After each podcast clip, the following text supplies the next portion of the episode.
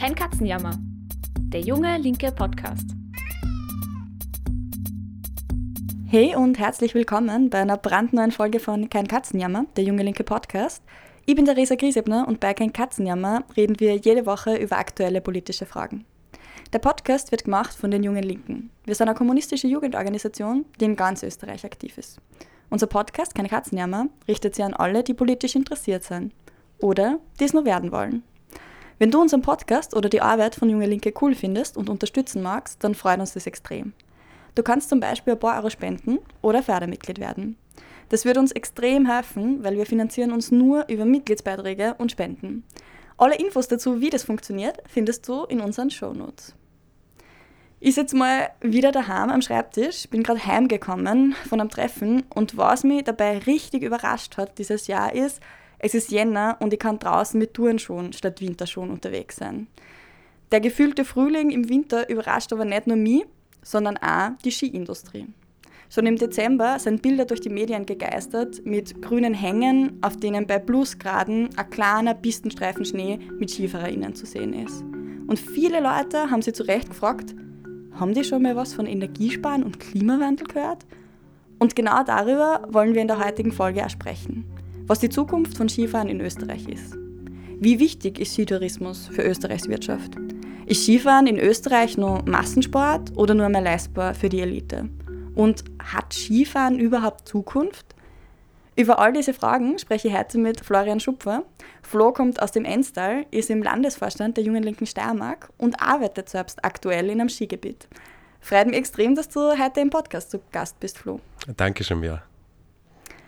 Du arbeitest ja selbst in einem Skigebiet, äh, genau direkt beim Skilift unten und bist quasi der, den man beim Einsteigen in den Sesslift freundlich grüßen kann, wenn ich das richtig verstanden habe. Genau. Was genau machst du da eigentlich und fährst du dann auch selber richtig viel Ski? Ja, also ich arbeite als Maschinist und bediene praktisch eine Seilbahn. Und bei uns gehört zum Job einfach die Skifahren dazu. Ob es jetzt die tägliche Strecke zu den Skiliften ist, ob es die Schlussfahrt ist, um dass man sicherstellen kann, ob keiner mehr auf der Skipiste vergessen worden ist und dass man praktisch einen reibungslosen Ablauf für die Pistenbullifahrer herstellen können oder ob es die erste Hilfe auf der Pistenrettung ist. Mhm. Äh, Skifahren vergleiche ich gern mit anderen Sportarten, bei denen du richtig schnell und wendig unterwegs bist ob es das Downhill-Fahren, das Motorradfahren ist. Es ist einfach ein geiles Gefühl, wenn du eine Strecken oder Pisten schaffst, die selbst verbessern kannst, dein Körper was Gutes tust und dann auch so eine richtig schöne Landschaft genießen kannst. Mhm. Außerdem ist es richtig abwechslungsreich, weil der Schnee auf der Pisten, der ist nicht immer gleich. Also es kommt immer davor, wie oft das die Pisten befahren worden ist, ob es jetzt der Maschinenschnee ist, ob es ein Naturschnee ist. Die ganz vielen Faktoren, die kommen halt alle zusammen. Mhm das stimmt. Also ich finde auch, dass Skifahren schon so ein extrem schönes Gefühl von Freiheit auch vermitteln kann. Aber da ist natürlich auch die Frage, für wen. Also wer kann sich das auch noch leisten? Weil einerseits hat der Skisport ja schon ein ziemliches Elite-Image und ist ja auch wirklich teuer, wenn man so Liftkarte, Ausrüstung und vielleicht sogar noch Unterbringung zusammenzählt. Aber andererseits hat Skifahren in Österreich ja schon lange den Anspruch gehabt, Breitensport zu sein. Zumindest wenn man vielleicht die östlichen Bundesländer ausnimmt. Also ich komme ja auch, so wie du aus dem Enstal, da gehört zumindest, als ich klein war, Skifahren schon ab dem Kindergarten mit mhm. dazu. Aber wie schaut das eigentlich heute aus? Also wer fährt den Ski in Österreich und auch international? Nein, an und für sich da ich sagen, Skifahren ist ein Massensport, aber viele Österreicherinnen und Österreicher kennen oder wollen sich das Skifahren einfach nicht mehr leisten. Ähm, demnach sind mehr 60 Prozent der Österreicherinnen keine aktiven Skifahrer mehr. In den 90ern war die Quote noch bei 40 Prozent. Ähm, das ist aber leider auch kein rein österreichisches Phänomen. Weltweit geht die Anzahl an Skifahrern zurück. Trotz allen den Dingen liegt Österreich immer noch bei den Skifahrern mit 34 Prozent auf Platz 3. Dicht dahinter ist dann die Schweiz mit 35 Prozent und Liechtenstein mit 36 Prozent. Also die ganzen Dachländer sind da direkt hintereinander, so sagt eine Studie von Statistas 2019. Mhm. Auch in einem anderen Massensport wie Fußball zum Beispiel sinkt die Beteiligung. Wo 2017 noch fast 570.000 Spieler und Spielerinnen in einem Verein gemeldet waren, sind es 2022 nur mehr 270.000. Das sind weniger als 5% der Bevölkerung. Das heißt, man kann schon zu Recht sagen, dass Skifahren schon immer ein Massensport ist, den ein Drittel der Bevölkerung in Österreich zumindest hin und wieder machen. Mhm. Das sind eigentlich tatsächlich sehr viele Leute, aber vermutlich auch stark auf die Orte konzentriert, wo es tatsächlich Skigebiete gibt, wie eben bei uns daheim. Aber Skifahren ist ja nicht nur ein Hobby von Leuten aus Österreich, sondern mittlerweile auch ein riesen Wirtschaftszweig für Tourismus. Wer kommt denn da alles nach Österreich Skifahren? Naja, extrem. Also für Menschen aus den Randländern Österreich oder innerhalb Europa, die lassen sich das Skifahren einfach nicht nehmen. Wenn wir zum Beispiel Holländer hernehmen, das waren eine Million oder Engländer sind rund 500.000, die was gern zu uns auf die Pisten kämen. Und in der Wintersaison 2019 auf 2020 haben wir 511 Millionen Kunden transportiert. Das waren zwei Drittel von den Kunden, kämen halt nicht aus Österreich, sondern aus diesen Randländern und aus Europa oder weltweit. Mhm. Was man nicht vergessen sollte, wenn man kein halbes Vermögen für den Skisport ausgeben möchte, dann sollte man regelmäßig Skifahren gehen. Tageskarten und Leihausrüstung kämen nicht allzu günstig. Wenn man sich jedoch mindestens ein Dutzend Mal in der Saison auf die Pisten haut, dann sind die Kosten hochgerechnet nicht mehr so schlimm. Vor allem für die Menschen, die in Skigebieten wohnen, die haben meistens eigene Skiausrüstung, bekommen vergünstigte Skitickets zum einheimischen Preis. Das ist halt immer noch nicht das billigste Hobby, aber wenn man es regelmäßig auf die Pisten schafft, dann ist bei halbem Skitag auch nicht mehr wie ein Kinobesuch. Eine Saisonkarten, welche in neuen Skigebieten gültig ist, wenn man sie früher noch kauft, kostet für Jugendliche ca. 365 Euro und für Erwachsene 486 Euro. Und in manchen Skigebieten kriegen die Familien von Mitarbeitern Skitickets gratis. Das hilft denen auch, dass sie Mitarbeiter finden. Mhm. Ich weiß, dass meine Eltern damals bei den Preisen, das war vor circa zehn Jahren, schon immer ziemlich geschluckt haben. Aber sie wollten es mir dann auch ermöglichen, weil es eben in Skigegenden so ein Standard-Hobby im Winter ist, das auch alle deine Freundinnen und Freunde machen. Aber für alle möglich ist es auch sicher nicht. Und spannenderweise ist es ja trotzdem noch so ein Teil von österreichischer Identität irgendwie. Also einerseits mhm. schon für Leute so als Hobby, aber andererseits also die Sportart, bei der man bei internationalen Bewerben gut ist und irgendwie stolz drauf sein kann. Ja, auf jeden Fall. Und viele Kinder lernen in der Schulskiwoche das Skifahren bei uns. Und wie ein alter Spruch besagt, das Skifahren verlernt man nie. Äh, aber leider werden die Schulskiwochen für Kinder und die Skiurlaube und Ausflüge generell immer teurer. Und das habe ich mittlerweile schon für Preisen von die 600 bis 800 Euro gelesen. Und das ist halt für viele Eltern, vor allem in der schwierigen Zeit, Inflation, was wir jetzt haben, einfach nicht mehr tragbar. Mhm. Und Kinder können da teilweise echt gemein sein. Also du fühlst dir als Elternteil wirklich auch verpflichtet, dass dem Kind das ermöglicht, den Ausflug, weil andererseits dann hast du dann wird das Kind gehänselt, darf nicht mitfahren. Kinder verstehen das halt nicht so. Und das ist halt teilweise eine riesige Investition für die Eltern leider. Mhm. Man hört es ja immer wieder, also wie du das jetzt sagst, dass äh, Skifahren jedes Jahr teurer wird. Aber an sich ist es ja auch nichts Besonderes, weil die meisten Preise steigen ja mit der Zeit.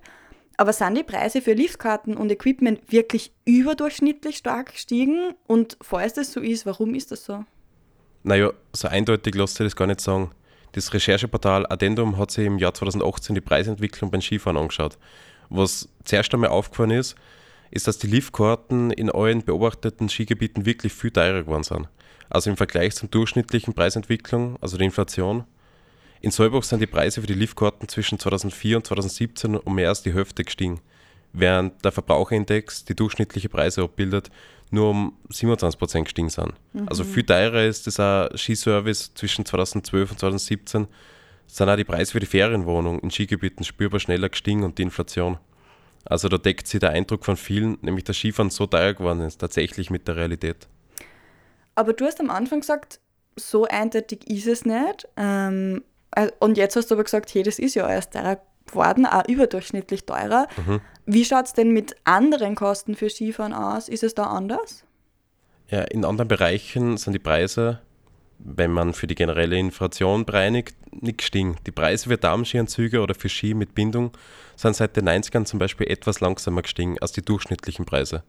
Auf einzelne Preise zu schauen, zeigt aber immer noch nicht das ganze Bild. Zum einen hat sich die Ausrüstung verändert. Dinge wie ein Skihelm, Skiunterwäsche oder Rückenprotektoren waren früher einfach nicht üblich. Ich meine, mittlerweile, früher war es üblich, dass du mit der Haum Skifahren gegangen bist. Mhm. Heute, wenn wer mit der Haum Skifahrt, sieht man ganz selten. Mhm. Eh, eigentlich gut so. Das heißt, die Verletzungen haben sich verringert. Es kann schon viel passieren. Das sollte man gar nicht außer Acht stellen. Mhm, voll. Aber zusätzlich wird heuer zum Beispiel viel mehr in die Hotels geschlafen. In den 1990 und 2000, da waren die vier oder fünf Sterne Übernachtung halt nicht so stark. Da hat man halt sich geschaut, dass man ein billiges Apartment oder irgendwas findet. Skifahren ist da viel mehr auf Luxus gegangen. Und das ist einfach eine Veränderung der Nachfrage. Hotelbetreiber verbessern ihr Angebot und die zahlungskräftigen Kunden, die, also die, was sie es leisten können, die nehmen das gerne entgegen. Weil Skifahren ist mittlerweile mehr Urlaub, mehr Luxus geworden, als was früher war, der reine Sport. Mhm. Und das Realeinkommen für viele Österreicher hat sich seit der Jahrtausendwende stark stagniert. Und die, die Österreicherinnen und Österreicher, die was in einer Mietwohnung zum Beispiel wohnen, die müssen einmal schauen, dass sie das Geld überhaupt zusammenkriegen, dass sie sich das überhaupt einmal leisten können. Und darum ist die Mittelschicht ist halt leider viel ärmer, als wie es früher war. Und da ist Skifahren natürlich eine Sache, die kann man halt einmal streichen, weil sie halt nicht so wichtig ist. Mhm. Ich muss sagen, das deckt sich auch mit meiner Erfahrung. Also früher war Skifahren für mich in den Winterferien Pflichtprogramm und heute ist eher so ein Luxus, den man sich hin und wieder sehr bewusst gönnt. Und auch spannend, was du sagst, dass die Hotelbetreiber ihr Angebot heute stärker an Leute mit mehr Geld orientieren. Also rein aus Profitlogik macht das natürlich auch Sinn. Aber trägt halt auch zusätzlich dazu bei, dass Skifahren von Massen mehr zum Eliteereignis wird. Ja, wobei man muss in allem sagen, dass der klassische mehrtägige Skiurlaub mit Übernachtung heute wie vor 20, 30 Jahren eine ziemlich teure und elitäre Sache war. Das Ende der 90er noch 60 Prozent der Österreicherinnen Ski gefahren sind und 2017 nur noch weniger als 40 Prozent, kann man sich nicht allein darauf zurückführen, dass der Skiurlaub heute noch teurer ist als früher. Weil den hat sich die Mehrheit der Österreicher sowieso noch nie leisten können. Mhm. Die Tendenz zeigt auf eine zentralisierte Monopolstellung für die großen Skigebiete. Früher hat man in jedem kleinen Dorf einen Schlepplift gehabt. Bei denen haben die Kinder Skifahren gelernt.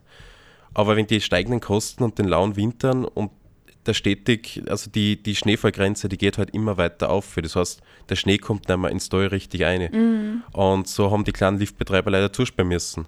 Und für ein bis zwei Anlagen zahlt sich das halt nicht mehr aus. Der Skiurlaub ist mittlerweile einfach nur mehr ein Elite-Thema, wo man sagen kann, okay, ich will eine schöne Liftanlage, ich will viel Pisten genießen. Ein, zwei Pisten interessiert meistens Leute, die was sich das leisten können, nicht mehr so. Mhm. Und was auch gestiegen ist, sind zum Beispiel die steigenden Kosten für die Beschneiung und die Präparierung. Und so wächst halt auch der Kartenpreis. Mhm. Bei der Kritik am Skifahren werden ja besonders oft Bilder von so Kunstschneebahnen und Schneekanonen verwendet. Also auch wenn man sich jetzt die Berichterstattung anschaut. Wie genau funktioniert jetzt Beschneien eigentlich und wie umweltschädlich bzw. verschwenderisch ist es wirklich? Da, da kommt mir sofort ein Foto in den Kopf. Das war, glaube ich, circa Ende Oktober, Anfang November. Das hat für sehr viel Aufruhr gesagt, zum Beispiel auf Twitter. Das hat eine Skipisten gezeigt mit schönen blauen Himmel, alles ist grün und nachher stehen da ein Dutzend Schneekanonen, die einfach wild ausblasen. Und das ist aber halt leider falsch interpretiert worden. Ähm, dabei ist halt nicht beschrieben worden, sondern das, da ist einfach nur die Funktionalität für die Schneekanonen und die Wasserzufuhr überprüft worden. Ähm, stimmt, jetzt wo du sagst, ich kann mich an das Bild auch tatsächlich wieder erinnern, also wie das ausgeschaut hat. Schon ziemlich absurd. Ich meine, du hast wahrscheinlich recht, irgendwie das wird falsch interpretiert, aber genau solche Bilder eignen sich schon als Aufreger, einfach weil sie so absurd und gegen jede Logik gehend aussehen. Aber wenn wir jetzt mal nur das äh, Beschneien mit Kunstschnee anschauen, also jetzt abseits davon, ob das jetzt nur getestet wird oder dann tatsächlich beschnien wird, wie funktioniert das und, und wie schädlich ist das? Ja, da ist am besten, wenn wir gleich mal ganz von vorne anfangen. Äh, das Wort Kunstschnee, das wird bei uns nicht gern gesagt. Kunstschnee kann viel sein, unter anderem, wie sie es jetzt in Amerika machen, können dort Chemikalien beigesetzt sein, um den Schnee besser, wettkampffähiger zu machen, um einfach den Punkt, bei dem man schneiden kann, zu erhöhen. Man kann dort beispielsweise schon bei 0 Grad anfangen zum Schneiden. Bei uns redet man mehr von Maschinenschnee oder technischen Schnee. Und für technischen Schnee braucht man drei Dinge. Eine gute Stromversorgung, Wasser und ziemlich frische Temperaturen. Ideal sind da bei die 5 Grad.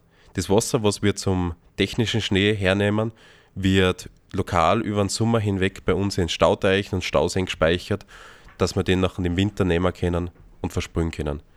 Und wie eine Schneemaschine funktioniert, ist ganz einfach. Es wird praktisch einfach nur Wasser hinaufgepumpt. Drinnen ist ein Propeller, der dreht sich. Das Wasser wird vorne ausgespritzt. Und wenn du halt den idealen Temperaturbereich hast, wie gesagt um die 5 Grad, kommt dann vorne ein schön kristallisierter Schnee raus. Mhm. Minus 5 Grad, meinst du wahrscheinlich, oder? Minus Ja, 5 Grad, genau. Ja.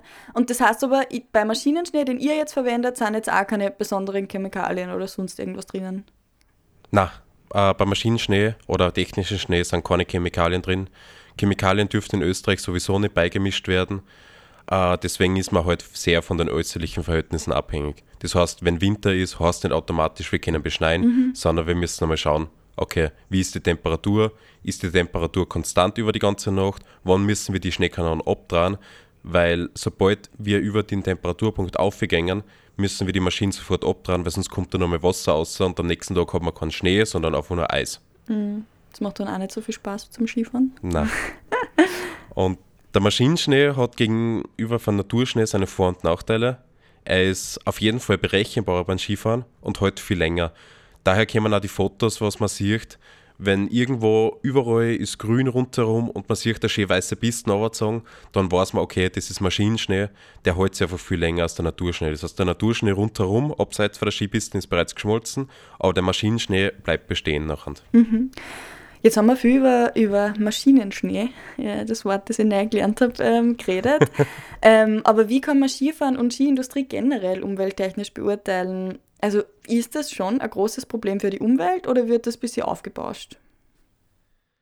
Naja, es gibt da ein paar Faktoren, die sind umwelttechnisch ein bisschen kritisch zu betrachten. Zum Beispiel, wenn man gescheite Pisten haben will, um drauf Ski zu fahren, muss man dementsprechend einmal die Pisten zuerst einmal planiert werden. Das heißt, der Wald wird einmal gerodet, die Pisten wird eh gemacht. Dann brauchten die Schneekanonen, wie bereits gesagt, viel Energie und Wasser. Allein zum Beispiel ca. 80 bis 500 Liter verblasst auch so ein Schneekanon pro Minuten. Das kann am Jahresverbrauch bzw. Saisonverbrauch bei einem Hektar im Millionenbereich liegen. Also da reden wir zwischen 3 und 5 Millionen Liter, was da pro Hektar in der Saison ausgeblasen werden können. Und eben, die müssen auch beschneit werden. Und die Schneekanonen ähneln von der Lautstärke einer stark befahrenen Straßen. Das stresst halt auch Wildtiere. Und der Maschinenschnee, der was da halt rauskommt, dadurch, dass er länger bleibt, kann halt das, die Umwelt auch beeinflussen. Das heißt, auch die Vegetation, Almblirmeler, alles Mögliche, alles was darunter ist, kriegt halt nicht so viel äh, Sauerstoff, wie es die Natur eigentlich geplant hätte mit dem Naturschnee. Das heißt, man greift da sehr in die Umwelt ein. Das Hauptproblem liegt jedoch bei der Anreise für die Touristen. Gut 50% von den Emissionen passieren dabei. 38% sind nachher bei der Beherbergung, wenn man sagt, okay, man will ein schönes, luxuriöses Apartment haben. Und die restlichen Prozent gängen, sind nachher zurückzuführen eigentlich auf den Skibetrieb. Und wenn man sich so schaut, verbraucht Skiurlaub in Österreich weniger Emissionen, als wenn ich mit dem Auto Urlaub in Italien machen will. Und dreimal so wenig, als wie wenn ich einen Urlaub mit Flug in Spanien habe. Das heißt, es geht noch schlimmer so quasi und es gibt auch viel, wo man eigentlich einsparen könnte, auch wenn es weiter noch Skibetrieb gibt. Aber das heißt, wenn es jetzt nur um die Umwelt gehen würde, dann müsste man auf jeden Fall sagen, keine Skigebiete mehr, oder? Ja, wenn es der einzige Faktor ist, dann ja. Aber ich denke, da muss man wie bei anderen Hobbys und gesellschaftlichen Bauprojekten anders beurteilen. Was bringt es, Skigebiete zu machen oder weiter zu bewirtschaften? Also es ist ein breites Hobby, das viel Leid nutzen und viel Freude bereitet. Aber du musst dafür bereit sein, einen Teil von CO2, das wir im Jahr ausstoßen, aufwenden und auch die anderen Einflüsse für die Umwelt in Kauf zu nehmen. Oder es ist einfach ein unnötiges Hobby, das für mehr Reiche zugänglich ist und für das, was es an Freude bringt, zu viel Schaden anrichtet. Das musst du halt abwägen. Aber ich persönlich muss sagen, es ist ein richtig geiles Gefühl, wenn ich mit meinen Freundinnen unterwegs bin, Skifahren. Es bringt eine super Gaudi. Du fährst da die Pisten an, wie du bist in der Natur. Du fühlst dich einfach frei. Aber man muss halt auch diese veränderten klimatischen Bedingungen in Betracht ziehen. Und ich sehe das auch sehr kritisch, dass die ganzen Skigebietsbosse hauptsächlich schauen, dass noch mehr Geld in den Sport, dass, dass du praktisch mit dem Sport noch mehr Geld machen kannst. Und das macht halt Skifahren immer leider teurer und immer mehr zu einem Luxusgut. Und die ganze Zeit diese extremen Auslastungen, dass noch mehr ausgebaut wird, das, halt, das sollten halt nicht die Kriterien sein, meiner Meinung nach. Jetzt haben wir viel über die Umweltaspekte vom Skifahren gesprochen und wer das gerade macht. Aber ich finde so der Elefant im Raum, wenn man über Skifahren redet, ist auch, wie lange wird man überhaupt noch Skifahren können und wo wird es bald nicht mehr genug Schnee dafür geben? Gibt es da Szenarien für Österreich? Ja, ich habe mir da eine sehr nette Studie vom Klimatologen Christoph Marti ausgesucht, vom Institut für Schnee- und Lawinenforschung. Und der hat dort geschrieben, dass der Schnee in den Alpen um 70 Prozent bis Ende des Jahrhunderts zurückgehen wird. Auf 300 bis 800 Metern hat es in den 90ern nur wenige Jahre mit mehr Schnee als im langfristigen Mittel gegeben. Vor 15 Jahren sind Skigebiete noch mehr oder weniger von natürlichem Schnee abhängig gewesen. Aber heute mittlerweile ist kein Skigebiet mehr ohne Maschinenschnee schneesicher.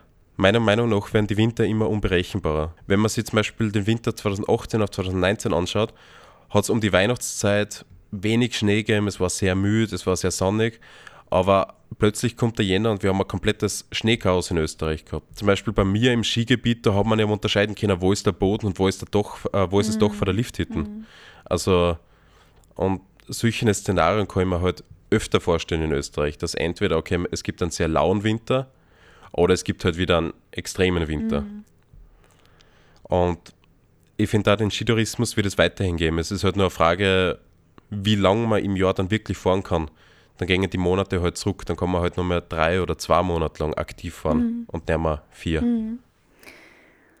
Vor allem die westlichen Bundesländer und die VertreterInnen von der Tourismusbranche betonen ja auch gern, dass Österreich ein Tourismusland ist. Und wenn es um Tourismus geht, hat hierzulande ja ganz, ganz klar der Wintertourismus und vor allem der Skitourismus die Nase vorn. Aber da würde mich nochmal interessieren, wie wichtig ist der Wintertourismus überhaupt für die österreichische Wirtschaft? Wie wichtig ist er im Vergleich zu anderen Sektoren? Und kann man das überhaupt so leicht sagen? Ja, während den ersten beiden Wintern der Corona-Pandemie hat man teilweise sich fast doch, dass der Wintertourismus der einzige Wirtschaftszweig mm. für mhm. Österreich ist. Also wenn man sich anschaut, wie sehr jetzt die Politik nach dem Sektor gerichtet hat, also ich denke da nur an Skifahren während dem Lockdown, während die meisten Geschäfte zu haben, das ist ein mm. Wahnsinn. Tatsächlich ist es aber gar nicht so leicht zu beziffern, wie wichtig der Tourismus für Österreich ist. Bei der Industrie zum Beispiel ist es recht eindeutig. Ich schaue mir einfach an, wie viel die Industriebetriebe produzieren und verkaufen. Wo Touristinnen aber bei der Beherbergung, beim Abendessen oder bei ihren Shoppingtrips überall das Geld lassen, ist leider nicht so leicht nachzuvollziehen. Deswegen hat die Statistik Austria stark mit der Online-Befragung gearbeitet. Da werden sowohl die direkten Effekte, also zum Beispiel die Einnahmen von Hotels, auch die indirekten Effekte, also zum Beispiel der Installateur, der was beim Hotel irgendwas riecht, mit einbezogen. Zählen wir das dann alles zusammen, so kommt man auf ca. 7% des Bruttoinlandsprodukts, die durch den Tourismus entstehen. Wenn man aber nur auf den Wintertourismus schaut, dann sind es etwas über 4%. Die 7% Anteil vom Tourismus an der Wirtschaft sind viel. Österreich liegt damit klar über dem EU-Durchschnitt. Andere Länder wie Spanien, Kroatien oder Frankreich sind aber noch stärker von Tourismus abhängig. Auch wenn der Tourismus wichtig ist, Österreich ist als Ganzes viel mehr Industrienation als Tourismusland. Und den größten Teil zum BIP tragen wie die meisten Länder sowieso die Dienstleistungen bei, von denen nur ein kleiner Anteil auf den Tourismus einfällt. Mhm. Aber das heißt, man kann sagen, ja, Tourismus ist schon wichtig, aber jetzt auch kein extrem besonderer Wirtschaftszweig. Naja, die sehr abstrakten Zahlen können das Gewicht des Tourismus in Österreich aber nur begrenzt erklären. Dadurch, dass die meisten Übernachtungsgäste in der Wintersaison aus dem Ausland, vor allem aus Deutschland, kommen, ist der Tourismus ein wichtiger Exportzweig der österreichischen Wirtschaft. Das spiegelt der reine Anteil am BIP zum Beispiel nicht wider. Außerdem ist die Abhängigkeit vor allem im Wintertourismus sehr, sehr ungleich in Österreich verteilt. 2015 fiel ein Drittel aller Tourismusnächtigungen in Österreich auf das Bundesland Tirol. Damit sind ebenfalls 2015 mehr als 17 Prozent des Tiroler BIPs auf den Tourismus zurückzuführen. Und dabei ist der Tourismus auch noch innerhalb Tirols sehr stark ungleich verteilt. Während die urbanen Zentren eine starke nicht-touristische Dienstleistungsbranche und manche Gebiete für Industrie haben, gibt es in Regionen, die fast vollkommen von Tourismus abhängig sind. Mhm. Und das betrifft dann, wie gesagt, nicht nur die Hotel- und die Liftbetreiberin, sondern zieht sich durch die kompletten Handwerkerin zum Baugewerbe, zur Gastronomie, zum Handel, die einfach ohne Tourismus in Schwierigkeiten geraten daten. Auch wenn Österreich als Ganzes nicht so stark vom Tourismus abhängig ist, wie oft getan wird, hat der Sektor durch die enorme Wichtigkeit für einzelne Regionen eine ganz besondere Brisanz, vor allem in einem System wie dem österreichischen, in dem viele Bundesländer sehr viel Einfluss haben. Mhm. Das stimmt, also das hat man, finde ich, extrem nochmal eben während der Corona-Krise gemerkt. Also wir haben eine der ersten Podcast-Folgen, die wir gemacht haben, war tatsächlich zum Fall Ischgl, ähm, wo wir also quasi über das System Tirol geredet haben und mhm. wie sehr die vom Wintertourismus abhängig sind. Und da war es ja auch beeindruckend, wie viel Einfluss und Macht da tatsächlich dann die Landeskaiser von Tirol und die ja. einzelnen Skiliftbetreiber und so gehabt haben auf politische Entscheidungen. Also das ist schon systematisch und kein Zufall. Also ja. alle, für alle, die es interessiert, ich glaube, das war so die zweite Podcast-Folge überhaupt von Kein Katzenjammer. Kann man da nochmal noch mal nachhören, wie so das System Österreich und Tirol ähm, funktioniert. Aber abschließend ähm, würde ich Dino gern fragen, was an der aktuellen Skidebatte für uns Linke du findest, das interessant und wichtig ist und was wir uns auch so aus der Folge mitnehmen sollen und aus der gesamten Diskussion, die da gerade geführt wird. Ja, ich finde persönlich, der Skitourismus sollte nicht halt immer in einen Topf geworfen werden. Also der Wunsch von der Bourgeoisie, dass du einen Luxusurlaub mit modernsten Liftanlagen, höchstmöglichen Komfort, der wird natürlich erfüllt, eben weil es in der Skiindustrie um Profitinteressen geht. Und die sind es heute, die was das meiste Götter lassen. Aber Skitourismus ist nicht nur Skifahren. Ob es Touren gehen, es Schneeschuh wandern oder einfach mal aussehen aus der nebligen Suppe im Tal, auf auf die schönen sonnigen Berge mit dem blauen Himmel, du findest immer einen Weg, abseits oder auf der Piste. Und ich finde, das sollte heute auch als Ziel sein, dass es für Leute auch im Winter gute Hobbys gibt, die Freude bereiten und dass man alles machen kann, ohne richtig dick in die Göttaschen zu greifen. Mhm. Und es kann am Land und in hohen Lagen was mit Schnee zu tun haben, aber in Städten kann das auch so genauso günstig sein wie gratis Eislaufen oder günstiger Sport in der Halle. Mhm, voll auf jeden Fall. Da gibt es noch viel zum Tun. Ähm, auch so für Freizeitgestaltung, dass man das günstiger macht, auch politisch. Und ich habe aber das Gefühl, dass der Skisport auch deshalb so polarisiert, weil es einerseits einen sehr unterschiedlichen Zugang auch dazu gibt. Also eben Leute wie wir, die mit Skifahren ein Standardhobby und Teil der eigenen Identität aufgewachsen sind und dann Menschen, die zum Beispiel in Städten wohnen und überhaupt keinen Bezug dazu haben und wo es dann auch klar ist, warum man das unnötig findet, äh, wenn es nicht das eigene Hobby ist. Und andererseits finde ich aber schon auch, weil die Bilder, die man davon in den Medien sieht, so eine Illustration für Ignoranz gegenüber Problemen in der Gesellschaft sind, die gerade auch da sind. Also erstens der Klimawandel, der immer weiter angeheizt wird.